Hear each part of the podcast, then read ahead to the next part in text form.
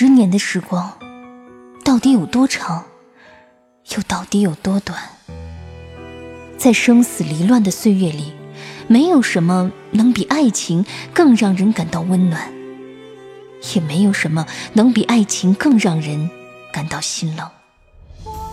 多年的恩怨，似水无痕，在痛彻心扉中，他才发觉自己一生中最爱的人，依然是他。往昔种种，烟云一般在眼前腾起、消散。他终是不忍负他，只是他一生中是最美好的十年，却如梦幻泡影，从此不在。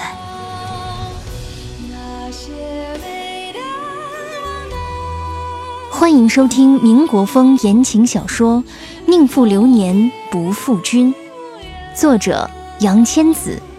演播：夏小雪，由喜马拉雅出品。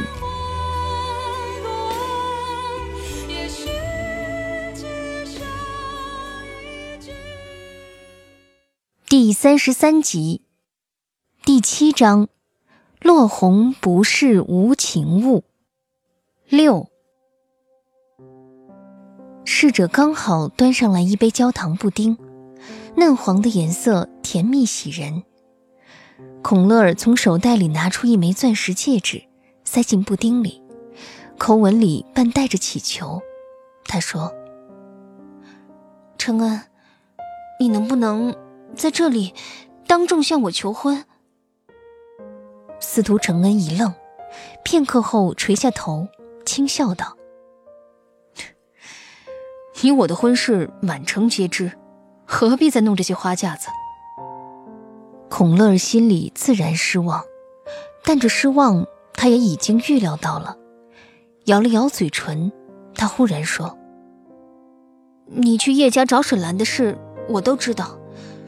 如果他肯见你，你是不是就不会同我结婚了？”那次舞会之后，他的确是去过叶家几次，虽然明知道他不可能原谅自己。但还是希望再见他一面。可是沈兰一直避而不见，叶家的佣人每每将他拒之门外，可见是被主子特意嘱咐过的。在前途和爱情面前，司徒承恩一直都很清楚自己应该选择什么。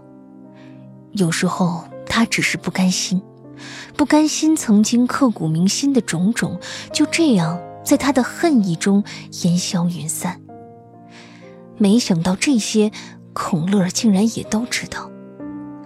司徒承恩顿住片刻，说：“乐儿，你答应过，这些事往后不会再提。”孔乐儿却不肯就这样放过这个话头，不依不饶，又道：“我听婉清说，叶飞青也正在操办他跟沈兰的婚事。”还说要去国外旅行结婚呢。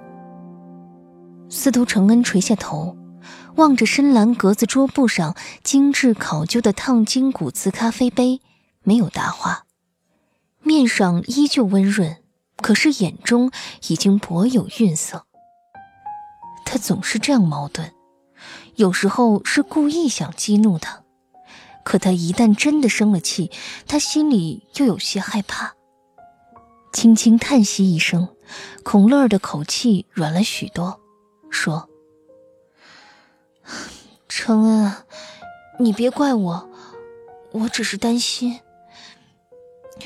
我担心，其实你根本不想娶我，是我父亲给了你太大的压力。”孔乐儿此刻看起来确实楚楚可怜，比之平时多了几分柔弱的风韵。他说：“承恩，我可以承受你对我并无真心，即便是虚情假意，只要是你给的，我也照单全收。我只希望你能骗过我，骗过所有人，让我们相信你是真的爱我。”司徒承恩见他如此，心中也有动容。他第一次见到孔乐儿，是在刚来上海不久的一次舞会上。他弹了一首《野花》，笑容明媚、单纯而又充满自信。熟悉的旋律，熟悉的表情，这一刻的他像极了过去的沈兰。他忽然有种走向他的冲动。碰巧此刻，孔乐儿也侧头朝他看过来。后来，他曾对他说：“当那一刻四目相对，他心里想，长这么大，他从未见过比司徒承恩更英俊的男人。可是，孔乐儿与沈兰终究是不同的。她是一朵温室里的花，要的是风光繁华；而沈兰是一株长在悬崖边的梅。”经历过苦寒的高贵，带刺伤人。与沈兰重逢之后，司徒承恩觉得自己就像是变了一个人，总是明知不可为而为之。有时候他想，如果他肯原谅自己，他真的愿意为他放弃现在所拥有的一切：家族的殷切期盼，自己的壮志未酬，他可以全部放弃。可是，他却连再见他一面都不肯。也许，那逝去的旧梦、破碎的信任，永远也不可能弥补了。也许有些事，再难忘，也终究是过去了。孔乐这样的上海小姐，娇贵矜持，如今为了她，自己肯亲手将一枚钻石戒指放进布丁里。已是十二分的退让了。司徒承恩招来侍者，塞给他一张钞票，在他耳边低语几句。小提琴手片刻后便走了过来，拉了一首中国古典音乐《梁祝》。这首曲子很适合小提琴的音色，听起来委婉低回，动人心肠。孔乐儿拿起银匙。轻轻搅拌着焦糖布丁，杨庄刚刚发现这枚一克拉的钻石戒指。司徒承恩站起身，走到孔乐儿身边，单膝跪地，将那枚戒指套在了他右手无名指上。这家咖啡厅地处黄金地段，咖啡的价格十分昂贵，来光顾的大都是上流社会的体面人。见此情景，纷纷鼓掌，献上祝福。有一个七八岁的小姑娘，坐在离他们不远的位置上，身穿粉色洋装，声音清脆如银铃。忽然有些疑惑，侧头望着父母，道：“妈妈，这首曲子是《梁祝》吗？”“是啊，林飞，《梁祝》啊，是代表中国爱情的传统曲目。”小女孩的母亲是当今少见的戴眼镜的女性，端庄温婉。可是梁山伯与祝英台最后不是双双化蝶了吗？小女孩嘟着嘴巴说：“要是我的话，绝不肯用这曲子来求婚的。”司徒承恩听了这话，心中一惊。不由得回头看了那小女孩一眼，孔乐儿面色一变，但强自镇定，依旧笑颜如花。小女孩的母亲急忙把她搂到身前，说：“林飞啊，我平时怎么教你的？谨言慎行，不可乱讲。”说罢，拿起一支玫瑰花递给她，说：“你去把这个送给那位姐姐。”算是将她赔罪吧。林飞听妈妈这样说，便接过玫瑰花，朝孔乐儿走去。姐姐，这个送给你。小女孩天生早慧，一双乌黑的眼珠璀璨如星。孔乐接过这朵玫瑰，笑容看起来有些僵硬，瞥了司徒承恩一眼，俯下身去对小林飞说。即便最后是化成蝴蝶，只要是同他一起，我也无怨无悔。说罢，孔乐绕过他，走到小女孩的母亲身边，低声说：“这场求婚，我好容易盼来的，却被你女儿一句话毁了彩头，你可真是教子有方。说罢，把那玫瑰重重的往他桌上一扔，转过身扬长而去。司徒承恩望着孔乐的背影，疾步跟了上去，心中却想：如果遇见今天这事儿的人是沈兰，一切是不是都会不同了？如果那时他带着她私奔，逃到天涯海角，未曾半途而废，一切是不是？都会不同了。如果往事也有如果。您正在收听的是喜马拉雅出品的民国风言情小说《宁负流年不负君》七。奉天城的冬天白日很短，天色很快就黑了下来。沈群玉答应同他一起走，司徒承恩足智多谋，自是有办法把他救出来。先是设计偷了柴房的钥匙，又想法子去到沈群玉的闺房收拾了些东西，待到午夜，才带着沈群玉逃出了沈府。沈家大宅三岗一哨，可以说是戒备森严。多亏沈群玉常居此处，了解侍卫换班的时间，二人才得以顺顺当当逃了出去。寒风凛冽，他拉着她的手一路疾奔。沈群玉第一次这样离家，前方是茫然的夜色和未知。他攥紧了她的手，声音有些颤颤的：“陈恩，我们去哪儿？”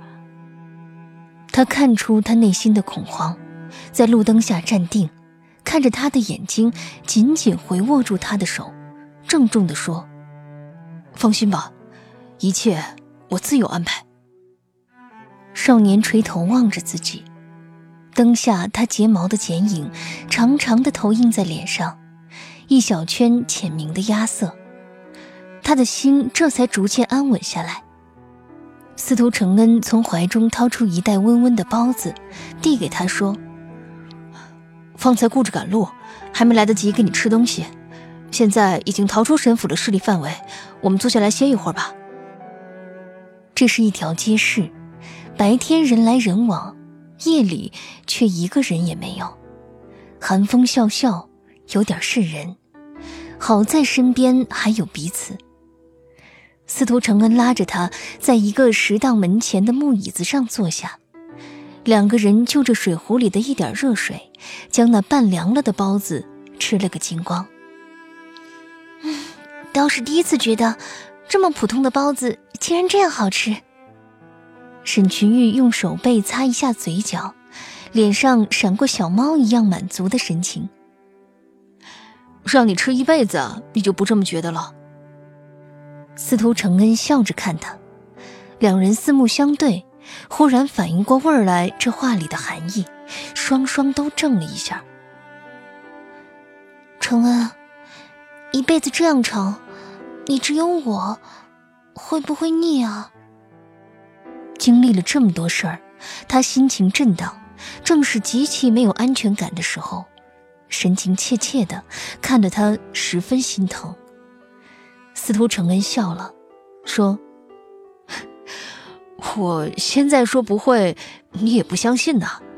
所以啊，这个问题我们必须得一起过一辈子，才能够有答案。”他伸手轻抚她的发丝，像在安抚一只受惊的小猫。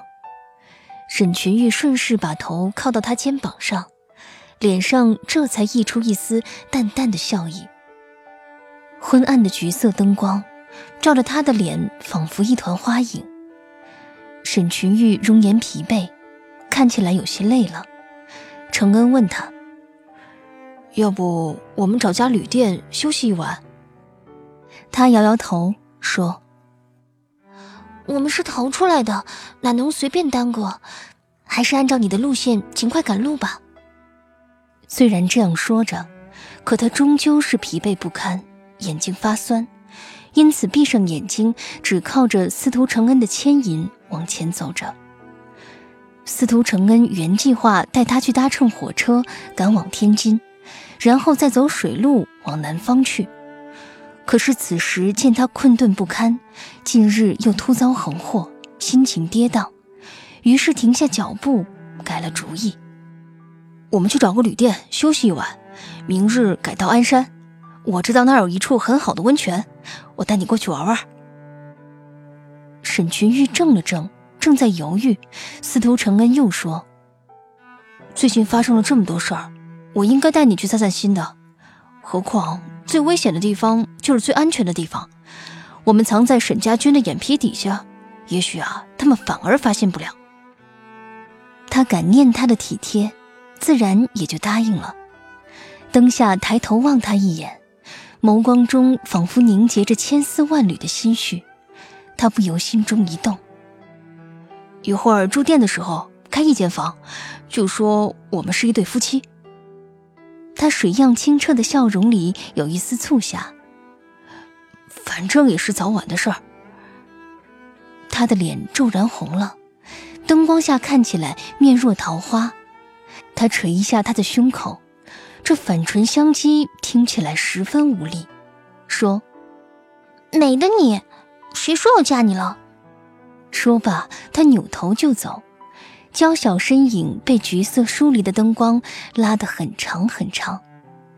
他微微一笑，踩着他的影子跟在他身后，望着那熟悉而小巧的身影，心中仿佛装了一团火焰，指引着前方的路，满满的，明亮。而温暖。八，为了掩人耳目，司徒承恩特意带着沈群玉去人流密集的东站附近找了一家旅店。承恩啊，这里人这么多，会不会？此时天已经微微亮了，旅店门前却人来人往，十分热闹。沈群玉不由有些担心。人来人往，才更不会有人注意我们呢。说着，司徒承恩轻轻敲了一下沈群玉的头，说：“你怎么这么笨呢？”沈群玉眨眨眼睛，又说：“可是我们穿成这样，还是有些显眼吧？”司徒承恩心思缜密，临离开沈府之前，特意去下人房试了两套刚洗的衣裳。当下晃了晃手中的包裹，故意逗他：“凡事都要等你说，岂不都慢了半拍？”沈群玉此时已经没有力气打闹，只是嗔了他一眼，心中既是欣赏又是骄傲。这个少年老成持重，有勇有谋，救他于危难之中，又给他花前月下种种誓言，他忽然觉得自己如此幸运。此时此刻，只要能同他在一起，受点苦又有什么关系？司徒承恩拉着他的手走向店家，刻意加重了东北口音：“给俺来间上房，要把南头的。我媳妇儿怀孕了，怕着凉。”沈群玉强忍住想笑出声来的冲动，心中却荡起丝丝甜蜜的涟漪。多年以后，仍然。难以忘怀。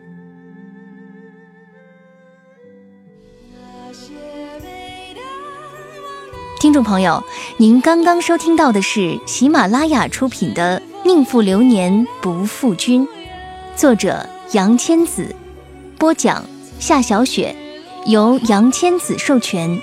更多精彩有声书尽在喜马拉雅。